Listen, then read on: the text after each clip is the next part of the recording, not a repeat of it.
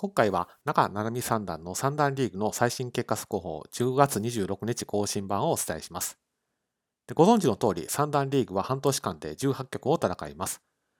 で今回が初参加の中七海三段は、まあ、初戦にリーグ順位が26位の中澤三段との対戦で開幕をしました。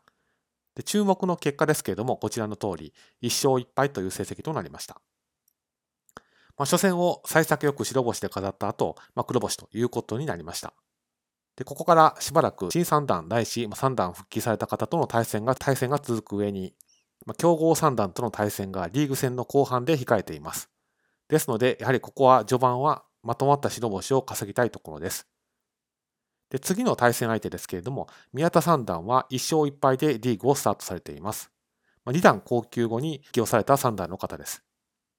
第4戦は福田三段で今季がリーグ初参加ということになります。で今季は1勝1敗でスタートをされています。強豪の3段の方に目を移しますと、まあ、板3段と菅島3段は共に2勝0敗で、まあ、好スタートを切っているという状況です。次の対局は11月15日に行われますけれども、5勝1敗ぐらいでぜひとも駆け抜けてほしいなというふうに願っています。